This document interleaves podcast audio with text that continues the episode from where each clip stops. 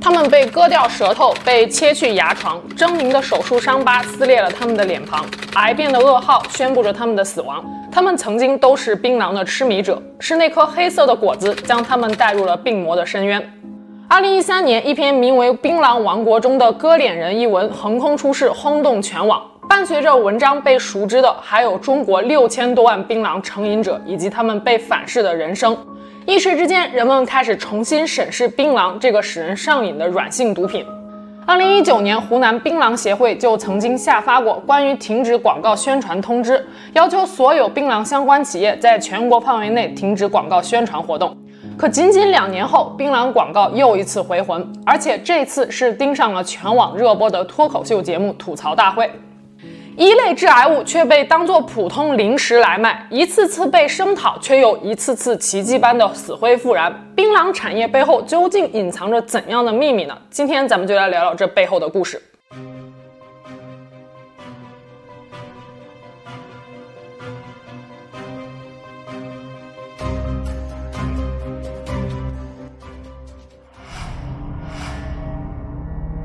槟榔是棕榈科植物槟榔树的果实，原产地在马来西亚的热带雨林当中，如今主要分布在亚洲的印度、印度尼西亚、孟加拉、中国、缅甸、泰国、菲律宾、越南、柬埔寨等国家。而印度目前是世界第一大槟榔产出国，产量占了世界槟榔总产量的一半。关于槟榔最早的记载可以追溯到公元前九百多年前，也就是距今三千多年前以前。古印度诗人马可在他的诗歌中描述了士兵吃槟榔、喝椰汁的场景。大约在西汉年间，槟榔传入中国，当时槟榔还是地方官员献给朝廷的贡品。西汉文学家司马相如的《相邻赋》中记载：“流落须臾，人贫并旅。”人贫指的就是槟榔树。后来，西汉大文学家左思在其著作《吴都赋》中写道：“槟榔无科，椰叶无因。”这是他对槟榔外形特点的描述。从此，槟榔一词便在中国流传开来，代替了之前的人贫、槟门、喜张丹、大父子等别名。到了宋朝，岭南人嚼槟榔之风已经达到了鼎盛时期。苏轼就曾经写下过“两颊红潮曾妩媚，谁知农事醉槟榔”的名句。明清时期，文人墨客对槟榔的喜爱也是有增无减。康熙年间，刑部尚书王士禛就曾经用诗句描述了他在上朝前等待宫门开时，安坐轿中吃槟榔打发时间的趣事。由此不难看出，当时的清朝，无论是王公贵胄、朝廷达官，还是市井贵人，都有随身携带并经常食用槟榔的习惯。众所周知，如今海南是中国最大的槟榔生产地，而湖南是最大的消费地。湖南人嚼槟榔的习惯，恐怕要追溯至古代人人谈之色变的瘟疫了。《湘潭县志》卷三十四中记载，相传清朝乾隆四十四年，也就是一七七九年，湘潭县出现大面积的瘟疫，居民们都患上了一种腹部胀大如鼓的鼓胀病。当时的县令让患者们嚼药用槟榔，鼓胀很快就消失了。此后，槟榔就成为了湘潭人独特的嗜好，有病没病都爱嚼点槟榔。湘潭至今都有句民间谚语：拜年不敢当，进屋吃槟榔。客人到我家，一口槟榔一口茶。事实上，槟榔确实是一味历史悠久的中药，可以驱虫破积、治疗腹部虚胀、消化不良等症状。有人可能会说了，如此看来，槟榔也不是一无是处呀。槟榔的药用价值不可否认，但我们要明白一点，药就该有个药的样子。阿片类药物在医学上还被用作镇痛剂呢，无证用药就是用毒。二零一九年二月，湘潭市一家医院的肿瘤科里，四十九岁的静思君虚弱地躺在病床上。他刚刚从死神手中逃过一劫。站在一旁的是早已身心疲惫的妻子贺长红。静思君的下颚被一层层的纱布包裹着，纱布下面是早就已经千疮百孔却不得不切开的气管。第一次手术，他的部分软腭与三分之二的舌头被切除了。从此，人生中的尊严与生活的品质和静思君再无关联。但相比他的老乡刘桑果来说，静思君可能还算是幸运的。刘桑果是《槟榔王国中的割脸人》一文中的主人公之一。在第一次口腔癌手术中，他的大部分左脸已经被割掉了，萎缩的脸皮现成了拳头大小的深坑。术后，他的左眼视神经被压迫，很快便彻底失明了。二零一三年七月，在接受采访之前，他被查出癌症复发。癌细胞已经转移至肺部和大脑。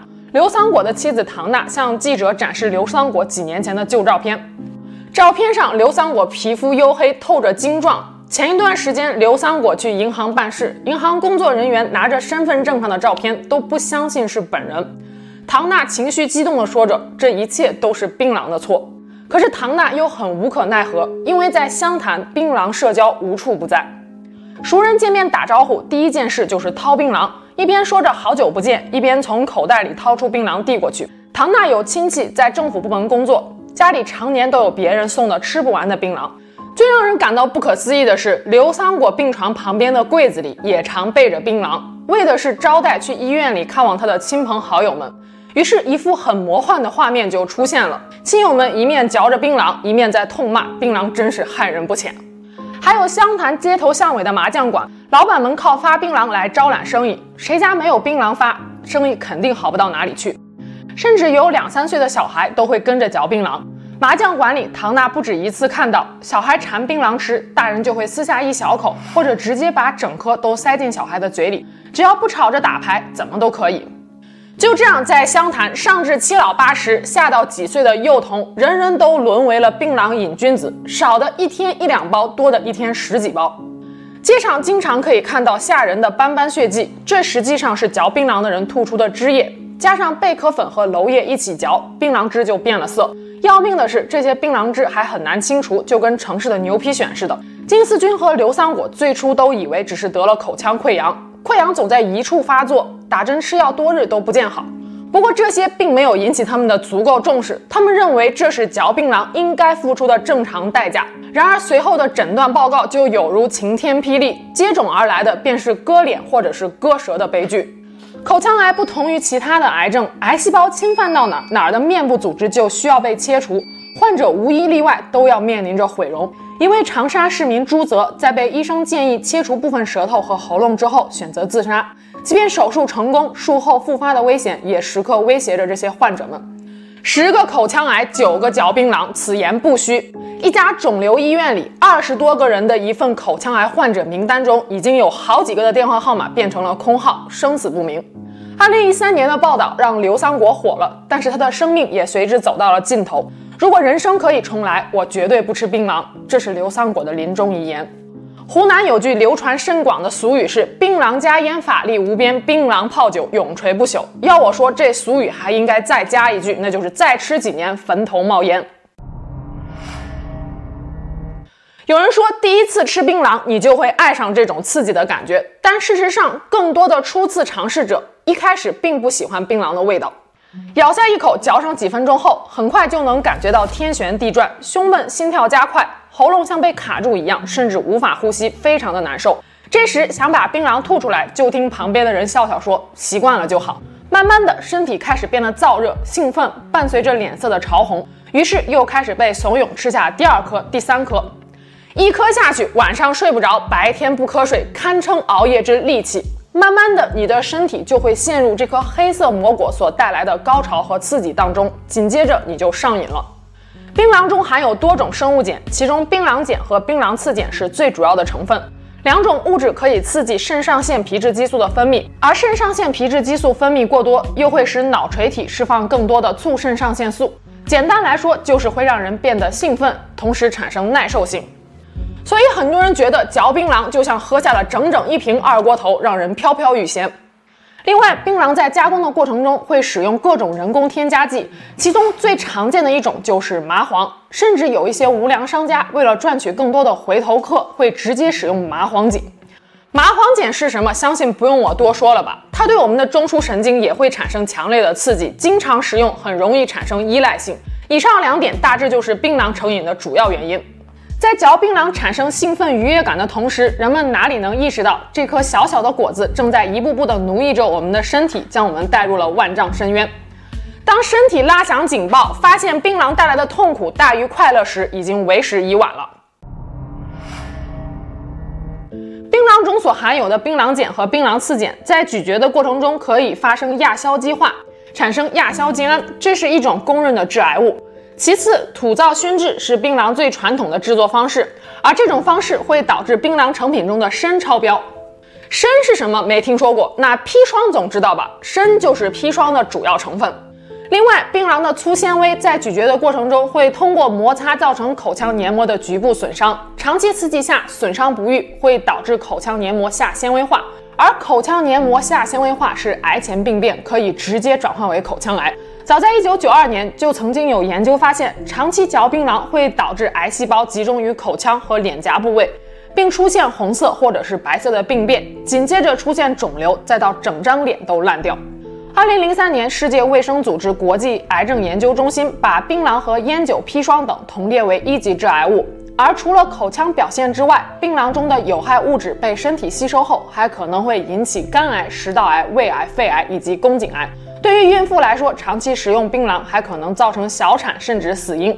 中南大学湘雅医院口腔科的简新春教授多年以来致力于研究槟榔与口腔疾病的关联。他在采访中曾经说过，嚼槟榔导致口腔黏膜下纤维化病变，再到引发口腔癌的癌变机制是明确的，这在国际医疗界已经达成了共识，可是在中国却没有得到足够的重视。公开数据显示，二零一一年仅湖南省就有八百多万人有嚼槟榔的习惯，上千万人曾经尝试过槟榔，而这个数字到今天可能已经翻了好几番。据统计，全国范围内槟榔瘾君子已经超过了六千万人。有人说吃槟榔的人到处都是，可每一年得口腔癌的患者就那么点儿，肯定轮不到我。可要知道，就算不是癌症，随便一条嚼槟榔的副作用就会对你的生活质量造成全方位的打击。嚼槟榔轻则毁容，重则割脸。在湖南，当地人一眼就能看出谁爱槟榔这一口，因为爱吃槟榔的人面部特征都出奇的相似：高高鼓起的太阳穴和腮帮子，以及发黑的牙齿。长期嚼槟榔会使人的咬肌格外发达，不少少男少女就是因为从小爱吃槟榔，吃着吃着就长残了。原本秀气的瓜子脸，硬是嚼槟榔嚼成了国字脸，猛一看还以为是开了某种特效。非常喜欢的一段话，你拼命嚼槟榔的样子显得狼狈不堪，但是你腮帮鼓起来的样子真的很美，加油！边丑都算是幸运的。槟榔嚼出的汁液会把牙齿染黑不说，槟榔的粗纤维还会把窝沟磨平，严重的磨到只剩牙根。任何一点点刺激都疼痛难忍，辣的、酸的、甜的、冰的都吃不了，味觉也会跟着慢慢减退，吃什么都没有味道，最后只能靠吃更多的槟榔来刺激味觉。如果此时还不及时刹车的话，下一步就是口腔黏膜下纤维化。原本粉红柔嫩的口腔黏膜会变得苍白且坚硬，导致嘴巴都张不开，不能好好吃饭，不能吹口哨，不能吹蜡烛，说话不清楚，甚至连喝水都困难。二零一五年，一条新闻上了微博热搜：广州一男子谢某在二零零二年犯下杀人罪后潜逃，此后日日顶着逃亡的压力，谢某靠吃槟榔解忧。没想到吃着吃着，脸型竟然变了，嘴巴变成了樱桃小口。靠着这史上最强整容术，谢某捏造了身份，十三年间成功逃过警方的追捕，直到二零一五年才意外落网。还有河南土味之王网红吊哥，在二零二一年的一场直播中就透露自己因大量食用槟榔，如今已经张嘴困难。直播里，观众可以明显看到吊哥喝水时只能把嘴微微张开一条缝，然后把水从缝隙里面倒入。那么，如果槟榔本身就像癌细胞一样，在全国范围内无止境蔓延，会出现怎样的后果呢？我建议大家可以去参考澳洲周围的一个小国巴布亚新几内亚。根据 BBC 的报道，该国的总人口八百九十万人当中，有一半人都经常性的嚼槟榔，连小孩子也不例外。正因如此，这个国家有着全世界最高的口腔癌发病率，每年有超过两万五千人因口腔癌去世。口腔癌也是这个国家最大的致死疾病。同时，因为人们随地乱吐槟榔壳，病毒也更容易传播，导致该国的肺结核死亡率也是全球最高的地区之一。至于牙龈疾病、口腔溃烂、牙齿变色、胃炎，在该国更是随处可见。当地医生萨普里表示，这里的口腔癌实际数量肯定比报告上的更高，因为槟榔这个国家一半的人正在慢慢消失。也有巴布亚新几内亚的一些地方官员试图禁槟榔，但是因为涉及面实在是太广，最终都以失败而告终。目前世界上很多消费槟榔的大国和地区都已经开始行动了。美国从一九七六年开始就禁止各州之间运输槟榔果，在加拿大、澳洲等国，槟榔产品直接被禁止销售。在台湾地区，当地卫生部门会直接告诉消费者，槟榔是可以致癌的，而且即使不含任何添加物的槟榔也会致癌。每年的十二月三日是台湾的槟榔防治日。即使是在印度，如今也要求槟榔必须像香烟一样印有提示有害的标签。然而，在中国大陆，槟榔的生产和销售至今都没有标准，包装上也没有做出任何的警示，它就静静地躺在货架上，和普通零食一起售卖。一面是以口腔癌为代价的各种健康风险，一面是放肆生长的千亿帝国。在千亿产值面前，健康又算得了什么呢？二零一三年，槟榔王国中的割脸人一文引起热议后不久，中央电视台也做出了相关专题报道，指出槟榔致癌的真相，把这个话题炒得更加火热。随即，很多槟榔企业和农户都感受到了来自市场的压力，槟榔价格暴跌。可谁都没想到，就在这个时候，央视财经频道竟然制作了一期节目，题为《槟榔价格暴跌调查》，站出来辟谣说槟榔致癌没有任何证据。时隔八年，如今再来看这则新闻报道，依然是觉得火冒三丈。槟榔有六十八种成分，其中槟榔生物碱类占的分量很少，只有零点五。这个槟榔碱呢，也正是我们目前认为它有可能致癌的成分。就是这个含量仅占百分之零点五的槟榔碱，使槟榔成为了众人眼中的一级致癌物。那么，槟榔碱真的是口腔癌的元凶吗？湖南省疾病预防控制中心通过九十天喂养动物，专门对海南槟榔干果进行了急性毒理和遗传毒理方面的实验。实验动物身上还是没有发现有明显的引起实验动物的一个病理或者生化生理的一些改变。报道中，专家们一直在强调，槟榔的成分没有问题，致癌物槟榔碱的含量只有不足百分之零点五，少量食用根本不足以致癌。有人说，抛开剂量谈毒性就是在耍流氓。可是我想试问一下，吃槟榔的人有几个只是偶尔嚼一嚼？一天两三包甚至十几包，算是偶尔嚼一嚼吗？长期这样吃下去不会致癌？专家们，你们摸着良心说一说。报道中还反驳了2003年世界卫生组织癌症研究中心把槟榔列为一级致癌物的说法，说槟榔本身并不致癌，和烟一起才会致癌。嚼槟榔本身，呃，问题不大。但是嚼槟榔要是跟烟合在一起嚼，这就是一个致癌的。这个印度的这个口腔癌的癌癌症癌发生率很高，就是他们嚼槟榔的时候啊，都和烟在一起，这个是特别危险的。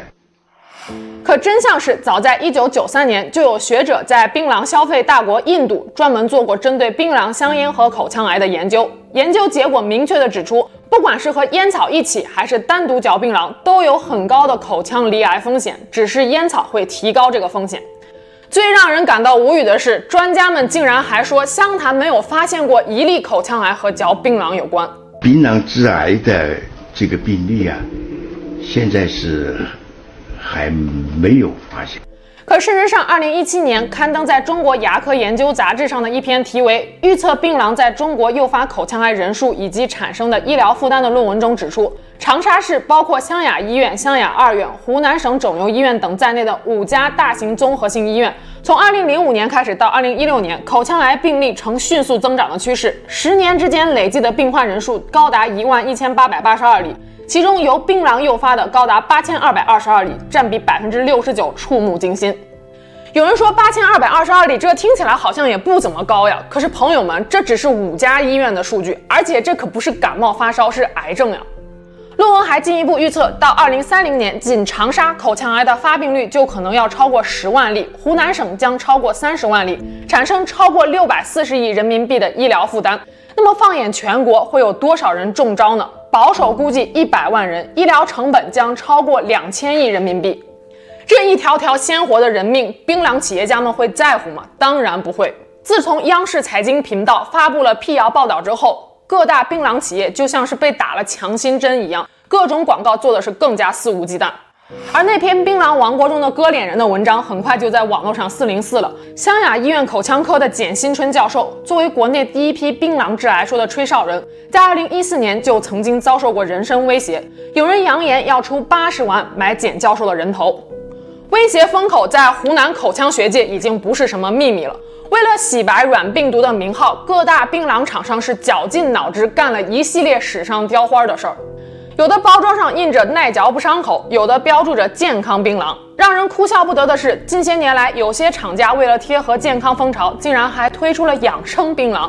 例如枸杞槟榔、花旗参槟榔、木糖醇槟榔，一句“槟榔有枸杞更好一点”，不但轻松让一级致癌物摇身变成了养生佳品，更给那些嚼槟榔的人一种心理安慰，仿佛配上枸杞，槟榔的危害就能对冲了一样。要知道，花雕的再精美，屎还是一坨屎。根据《湘潭日报》二零一七年的报道，湘潭常住人口约二百八十万，其中从事槟榔生产工作的就有三十万。年产量一直保持在二十万吨以上的水平，年产值更是超过了二百亿。同一年，湘潭政府在关于支持槟榔产业发展的意见中定了个小目标：三年实现槟榔销售收入年三百亿元，五年五百亿。二零一八年博鳌亚洲经济论坛上，在槟榔市场上独占鳌头的某知名槟榔品牌时任总裁说，目前槟榔产业仍处于快速发展期，年均增速超过了百分之三十，未来这个行业至少将达到千亿元的市场容量。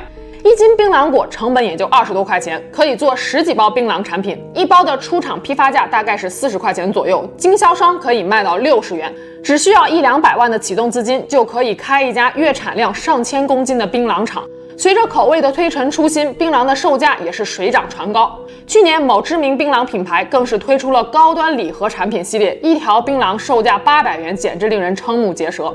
英国政治评论家托马斯·约瑟夫·登宁曾经说过：“如果有百分之三百的利润，资本就敢于践踏人间的一切法律。”为了让消费者们尽快度过刚开始吃槟榔时的不适感，各大槟榔厂商可以说是无所不用其极。一位槟榔经销商曾经曝光过他攻占市场的方法，非常简单，就是让消费者免费试吃，送个六七包之后，消费者就上瘾了，就成了固定客户。这种做法实在是让人背后发凉，这难道和贩毒不是一个逻辑吗？先让你免费吃，然后就上瘾了，就逃不掉了。还有盛行槟榔界的销售法宝，再来一包。相信不少人都看过这样一则新闻：一个男子花十五块钱买槟榔，不料连中十一包，最后男子兑奖兑的自己都不好意思了。这种中奖的快感让很多人都难以抵挡，兑换回来之后不吃又觉得可惜了，渐渐的就迷上了这种味道，一切都是那么顺其自然。再加上年轻人爱好社交，一旦成瘾，就意味着长达数十年的消费曲线。同时，在人际交往中帮厂商开拓市场，就和吸烟是一样的。但烟草好歹还会在包装上印一个有害健康，而槟榔呢，一面是肿瘤医院里满满当当的懊恼后悔的口腔癌患者，一面又是满大街的槟榔宣传广告。无论你是居家老人还是莘莘学子，都逃不开槟榔的视听洗礼。公交车上、地铁站里，还有湖南卫视2018年元宵喜乐会上，主持人口播槟榔广告，直接赞美道：“一下子就能让你精神抖擞、返老还童。”二零一九年，曾经有一纸禁令让槟榔广告全线下架，但槟榔企业们很快就转移阵地。你不让我在电视上打广告可以，我就去找短视频平台、找网剧、找综艺。追剧时，张艺兴在《小飞风暴》中嚼槟榔，哎呀，实在是太帅了，想不想来一颗？看云南虫谷广告词，尴尬地说着：“这是什么？槟榔提神醒脑。”看综艺，这就是街舞第四季，两位选手现场展示街舞，争夺一包槟榔，其中一个赢了，当场拆开就嚼了起来，还说道：“真炸，下次再多准备点。”李诞也曾经在节目中直言不讳地说道：“是汪涵教会了他吃槟榔。”好，可以。湖南人都爱吃，现在我也挺爱吃的。吃槟榔就涵哥教会我的啊。二零二一年新一季的吐槽大会，因为接槟榔广告被网友怒骂毫无底线。节目里槟榔就摆在了最显眼的位置，不仅打广告，还非要鼓吹枸杞槟榔的健康。王建国大言不惭地说道：“有枸杞确实更好一点。”如此铺天盖地的宣传，会让很多人误以为小小槟榔哪有那么玄乎，只要市场在卖，就说明没有问题。结果就变成了另外一个受害者。槟榔产业的巨大利润，让企业、媒体甚至是政府都睁一只眼闭一只眼。借用一句名言，槟榔来到这个世界，从头到脚每一个毛孔都滴着血和肮脏的东西，这背后是一张张稀碎的脸和一条条人命堆积起来的金钱帝国。有人可能会天真的问道：槟榔的危害如此之大，还会导致巨额的医疗负担，政府为什么不禁槟榔呢？我想用英国电视剧《是首相》中的一段话来回答这个问题：不禁烟是这个道理，不禁槟榔也是如此。The only little problem is that the tax on tobacco is a major source of revenue for the government. It's also a major source of death from killer diseases. Yes, indeed, but no definite causative link has ever been proved, has The it? statistics are Statistics, unarguable. you can prove anything with statistics. Even the truth. yeah. 首相说吸烟是治病的主要来源。 内阁秘书汉弗莱反驳说道：“烟草税也是政府税收的主要来源。”首相接着又说道：“吸烟导致的疾病每年花费卫生部一点六五亿美金。”而汉弗莱接下来的一段话直接捅破了最后一层窗户纸。It has been shown that if those extra 100,000 people had lived to a ripe old age, they would have cost us even more in pensions and social security than they did in medical treatment. Financially speaking, it's unquestionably better that they continue to die at about the present rate. 首相问：香烟每年杀死十万人，我们得到了什么？汉弗莱简短而有力地回答道：四十亿税入。和烟民一样，槟榔成瘾者自愿牺牲自己的生命，为国家节省了大笔养老金和社会保障金的支出。他们是国家的恩人。如果你也想要成为别人的恩人，那就请继续嚼槟榔吧。好了，今天我们下期节目见了，拜拜。